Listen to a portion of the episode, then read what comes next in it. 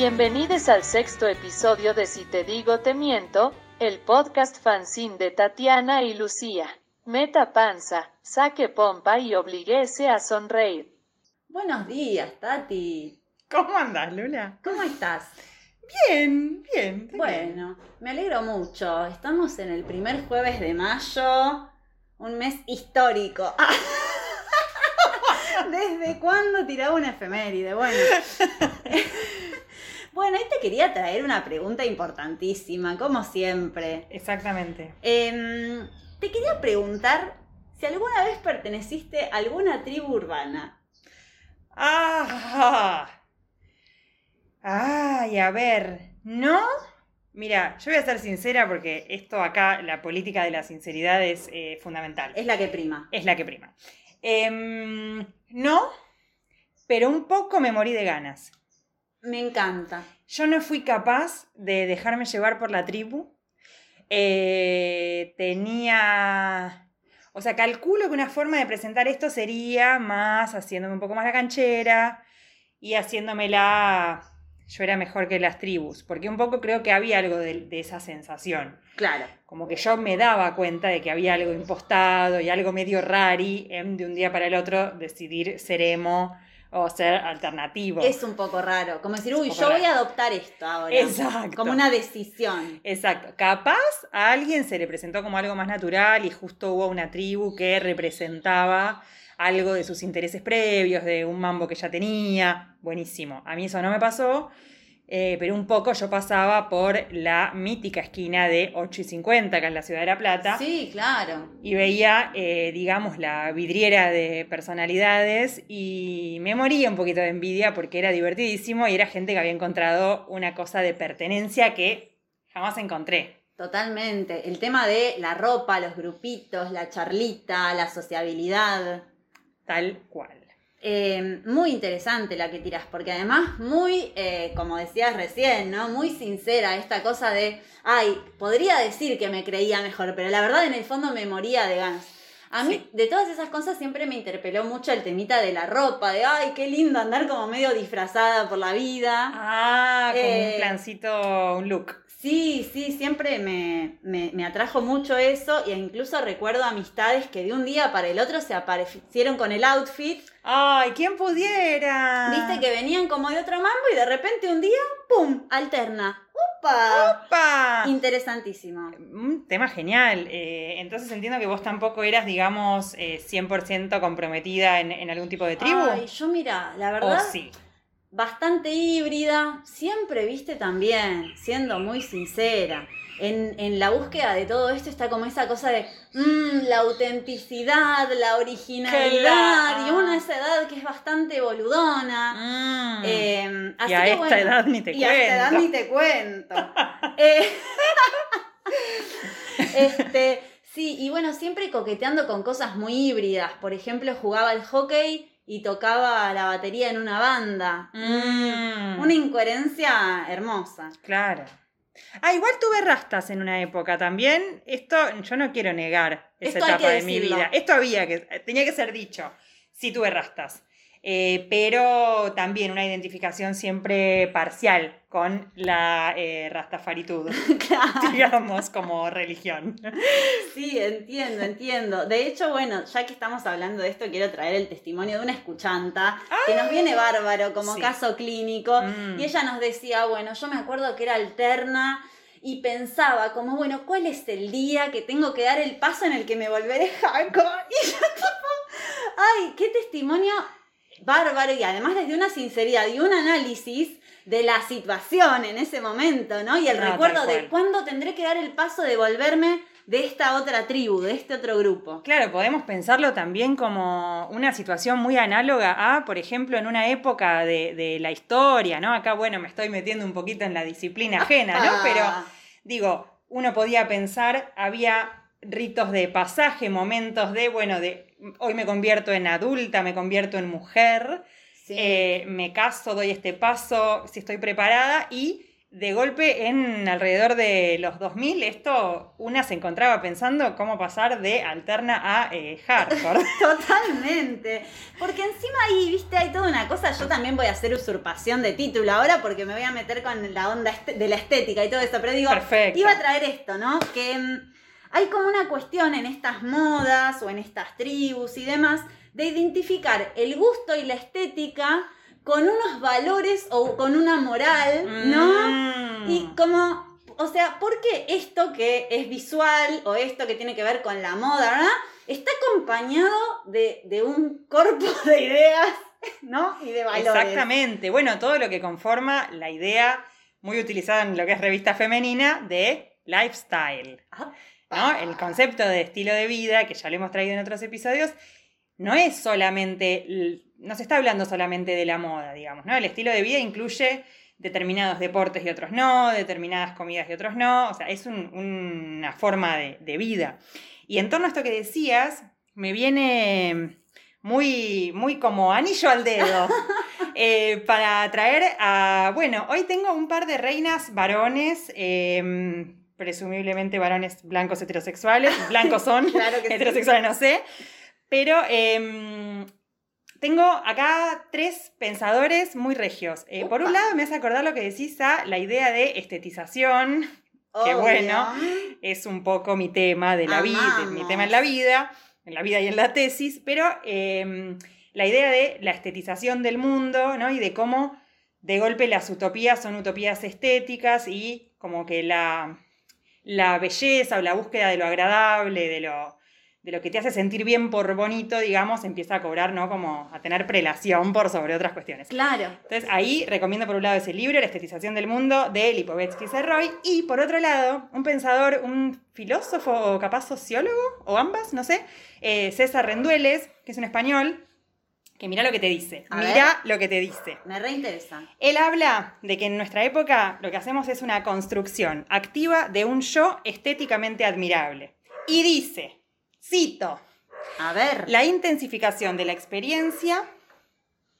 Estoy citando mal. Bueno, habla de la intensificación de la experiencia, pero dice, cito ahora sí, más que en empresarios de nosotros mismos, nos hemos transformado en artistas de nosotros mismos. ¡Upa! Me encanta. Fin de cita. Ay, qué divino. Y además eso tiene que ver, ¿no? Con el, con el valor que tiene en el mercado social. Ah, no, eh, Mm. lo, lo- lo que somos a nivel visual, ¿no? Porque a mí me van a tratar de una manera si me veo de determinada manera, si me visto de determinada manera y se me comporto que de otra. Esto digo, ¿Acaso estamos apoyando la tesis de que como te ven te tratan? claro que sí. Yo creo que esa tesis este, es totalmente apoyable, ¿no? apoyable. Suscribo, suscribo a la Sí, tesis. sí, sí. Eh, es tremendo esto. Vos sabés que hoy estamos a pleno con las citas, pero pensaba, ¿no? También, ah, re que tiro esto y no iba a tirar ninguna cita.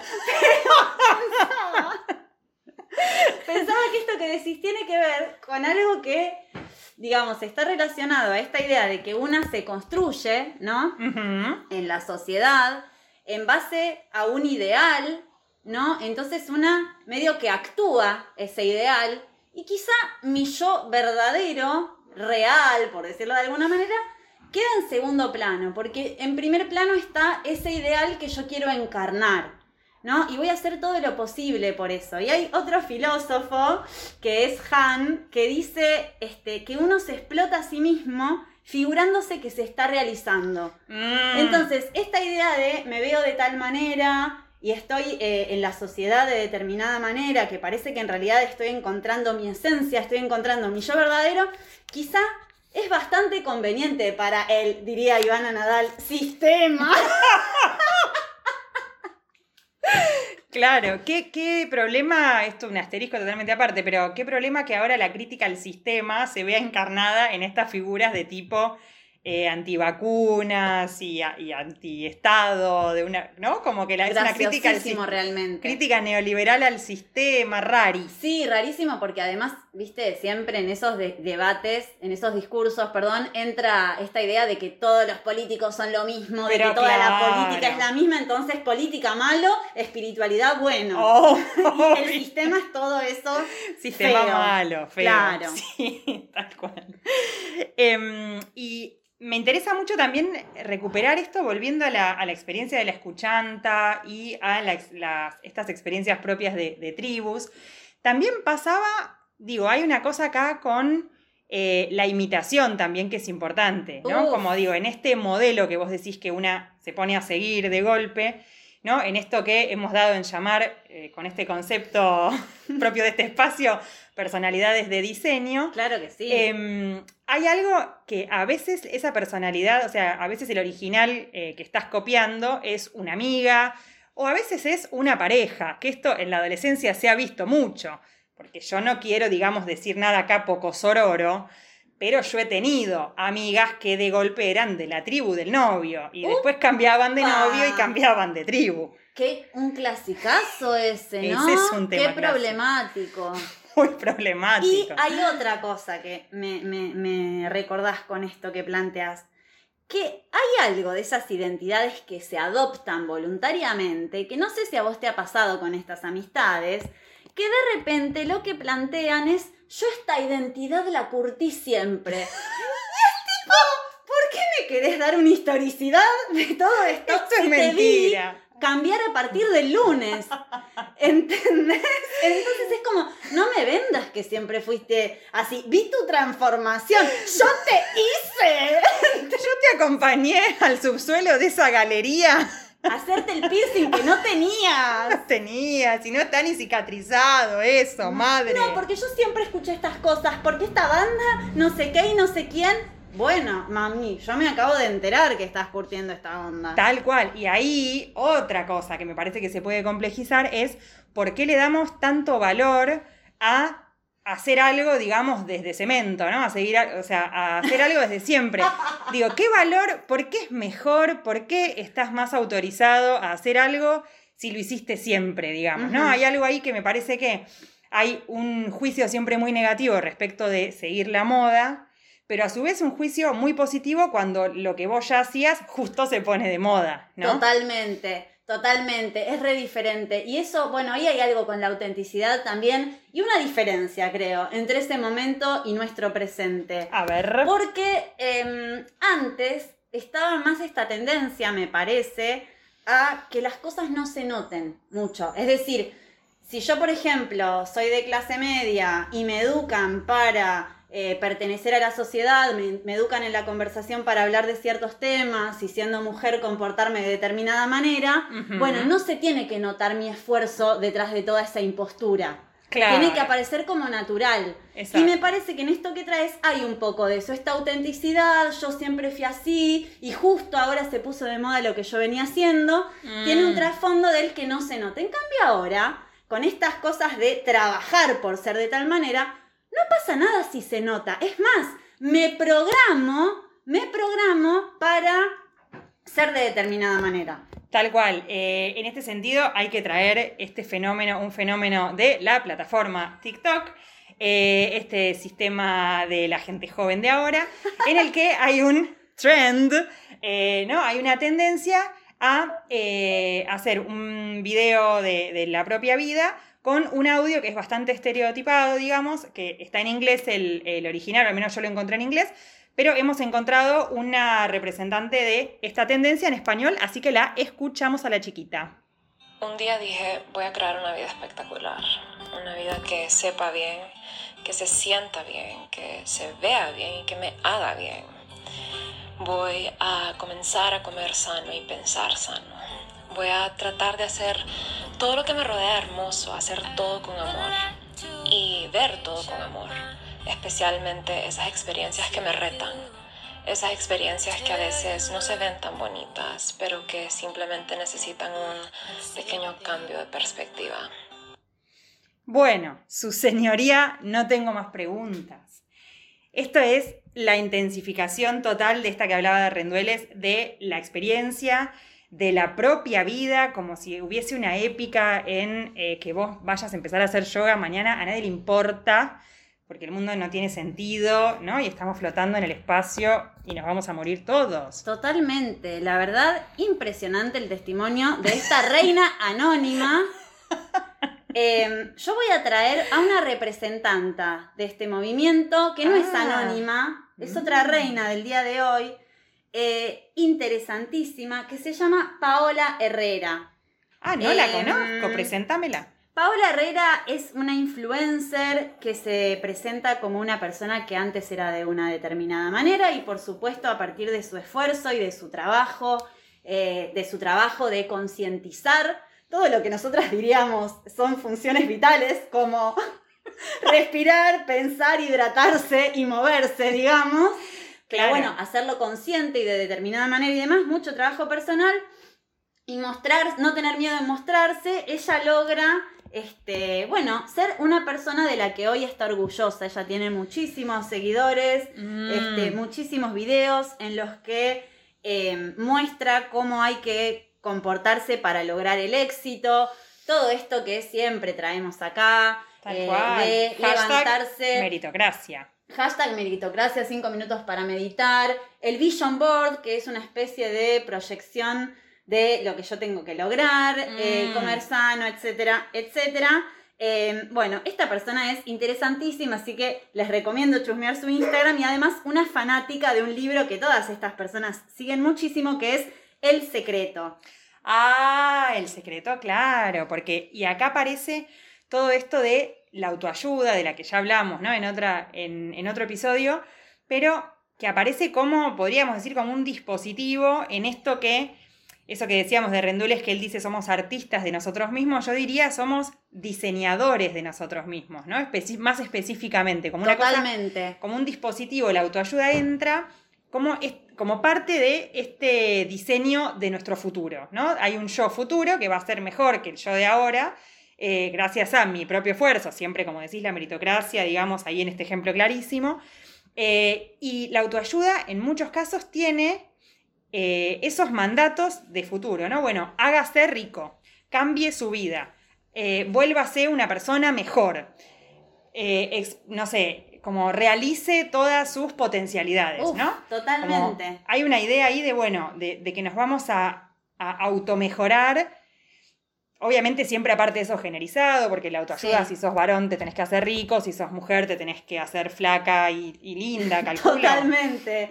Este, bueno, en, en estos casos, ¿no? Donde aparecen como estos mandatos del mañana, este, me parece que, que entra muy en consonancia, ¿no? Con esto que decíamos de que, bueno, no importa que se note que yo me estoy esforzando y por otra parte, no importa que para mí el significado mismo de algo sea lo bello, o sea, con eso basta. Hay un ejemplo que a mí me parece muy este, ilustrativo de esto, que es la idea de los tatuajes. Tengo un recuerdo de que antes, cuando la gente se hacía tatuajes, tenían que significar algo, tenían que tener un significado profundo que yo voy a encarnar. Hoy me hago un tatuaje porque me gustó. Tal porque es lindo. ¿por qué? Porque estoy diseñándome.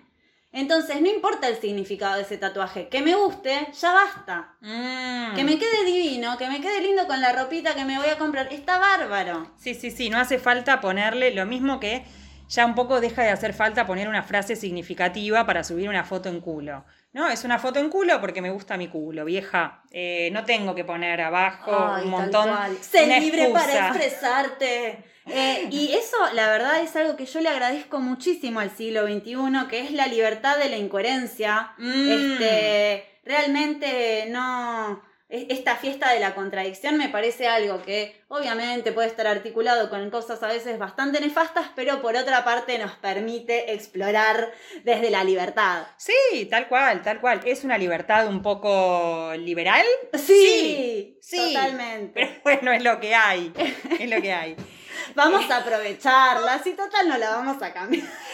Tal cual. Eh, pero bueno, siempre esta libertad está condicionada, como decíamos, a los modelos, ¿no? Sí. Eh, y acá me interesa traer un caso que me parece que en nuestra generación hizo muchísimo daño. Eh, en nuestra generación me parece que al haber eh, menos acceso, ¿no? Al haber tenido menos acceso, digamos, a Internet de la manera que lo usan ahora, Sí. había un poco menos de variedad, algunas opciones menos. Y hay cosas que han hecho todos y todas. Y en el caso de las, de las chicas en nuestra generación se dio mucho el fenómeno ser Amelie.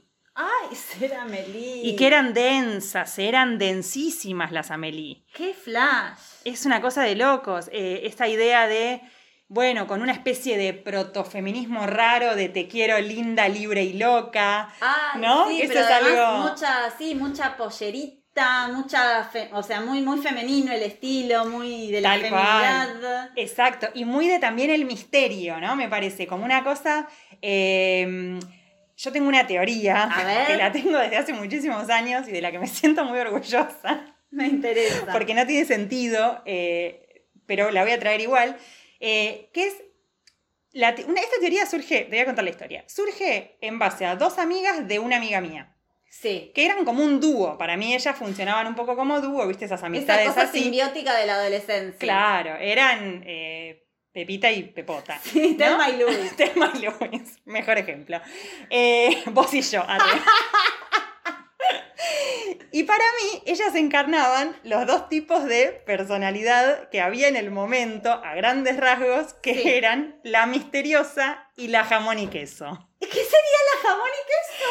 Esto que no tiene ningún sentido, tiene muchísimo sentido una vez que lo empezás a pensar. Y estaba, eh, o sea, la misteriosa siempre tenía algo de una figura que ya hemos traído, que es la de la mosquita muerta, y que me parece que se acerca mucho a Meli, y era una chica que, eh, eso, era misteriosa, vos querías ser su Mm, amiga, claro. ella no quería mucho ser tu amiga porque no necesitaba Que además nadie. por ahí siempre en estos perfiles se presenta medio esa cosa, eh, estoy re loca, estoy medio perturbada, Claro, pero... lastimo a la gente.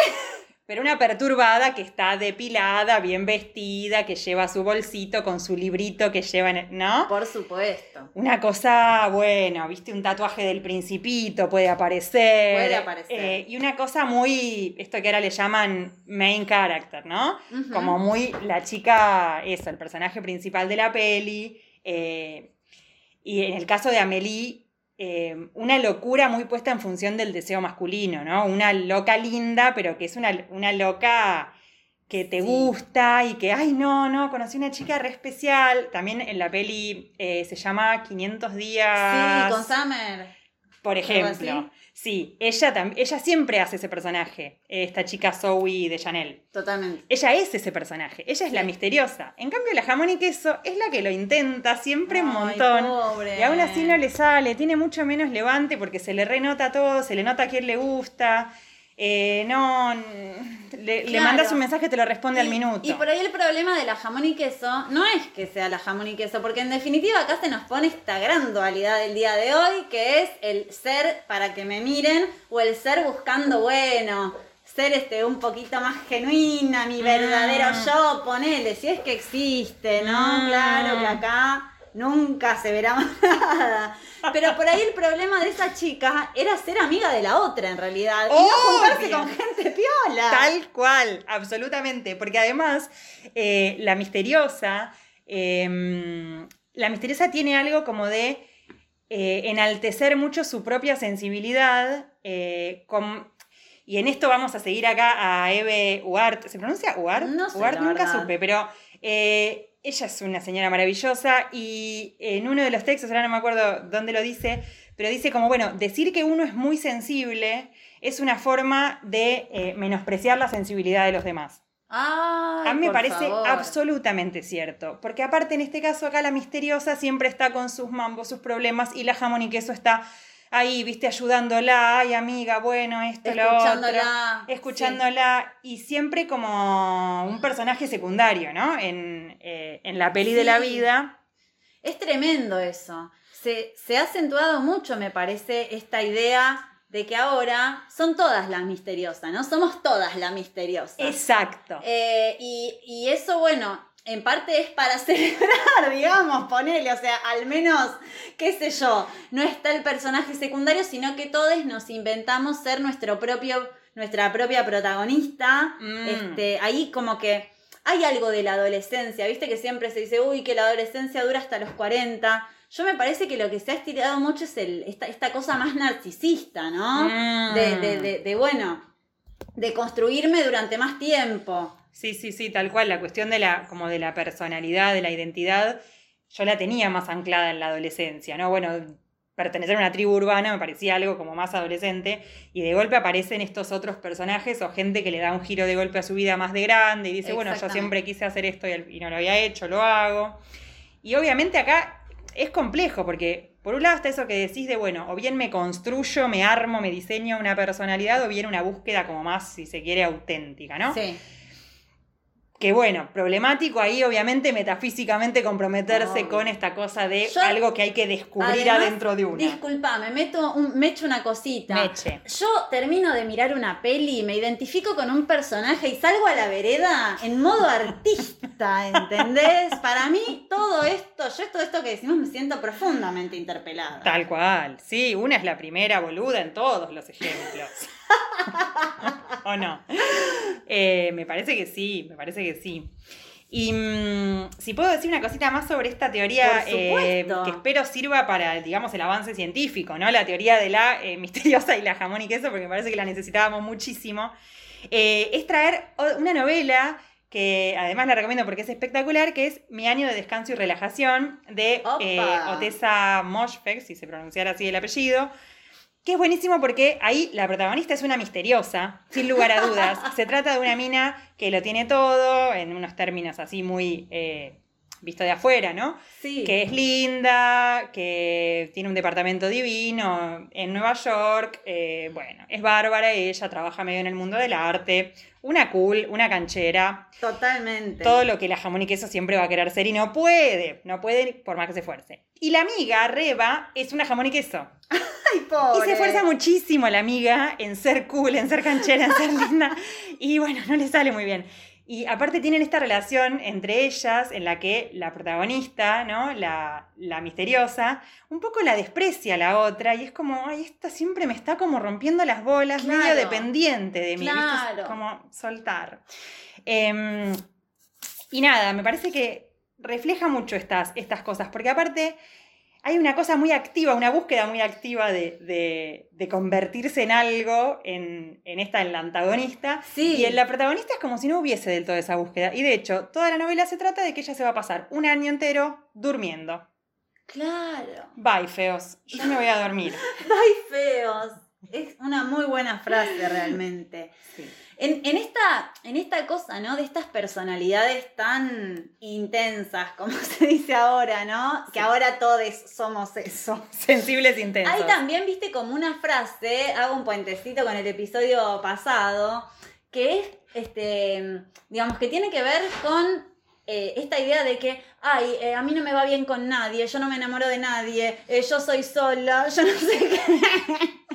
¿No? Y esta idea de el individuo, la individua, que se Mm. necesita a sí misma y que, Claro. eh, eh, y que se necesita a sí mismo y que entonces con su propia fuerza de voluntad y con su propio ideal que van a alcanzar, se acaban en sí mismos, digamos, Tal cual. eh, y se abrazan a sí mismos. Y a mí me parece que ahí, digamos, eh, el empoderamiento individual y el amor propio, todo esto que siempre decimos, tienen un potencial ahí que está bueno para indagar en un punto, este, pero cuando se vuelve tan autocentrado es realmente problemático, ¿no? Y a mí me parece que ahí se plantea esta cosa de, bueno, un individuo muy cerrado, un individuo que, o un individuo cerrado que acepta dogmas o no cuestiona, o, más rígido, que solamente quiere parecerse algo, contra, bueno, un individuo que este, se, se pregunta o se transforma con los demás, con la comunidad, ¿no? Ahí hay algo que me parece ¿no? que está bueno, más poroso. Como más poroso, más plástico, más con los hilos medio afuera, más vamos viendo, una cosa un poco más Una improvisada. cosa un poco más así.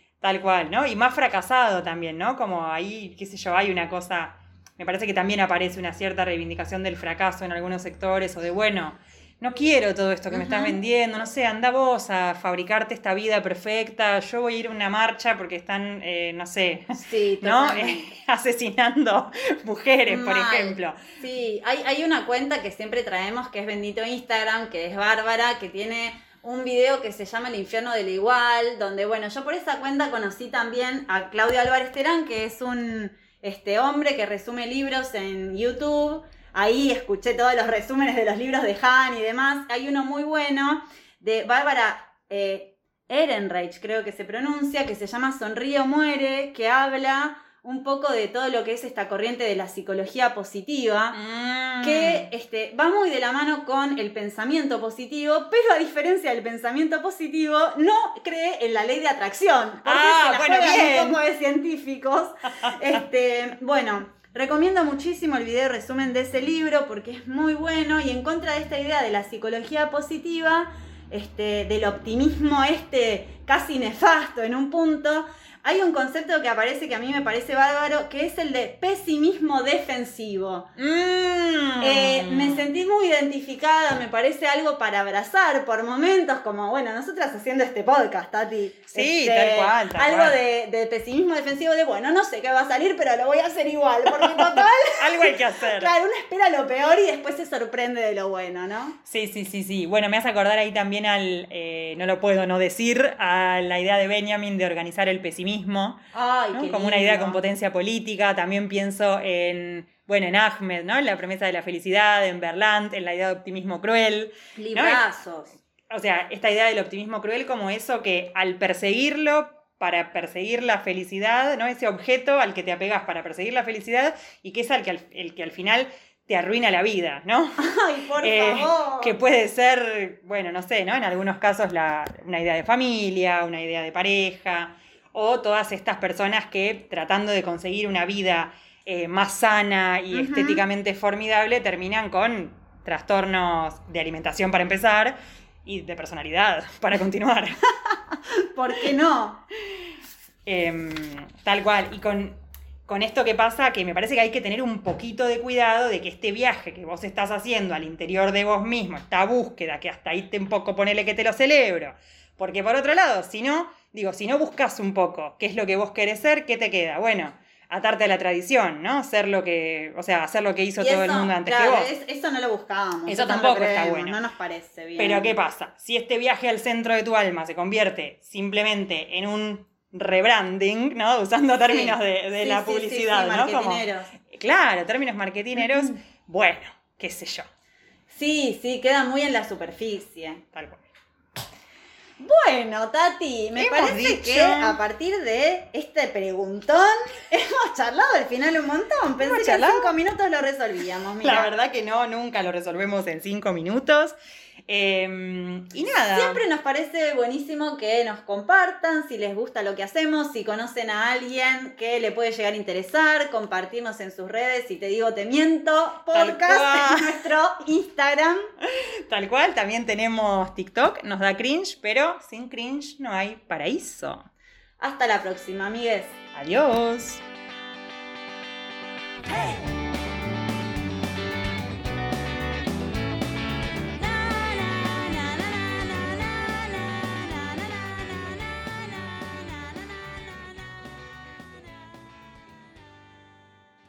Brother Sound, um, powered by 70 House Productions.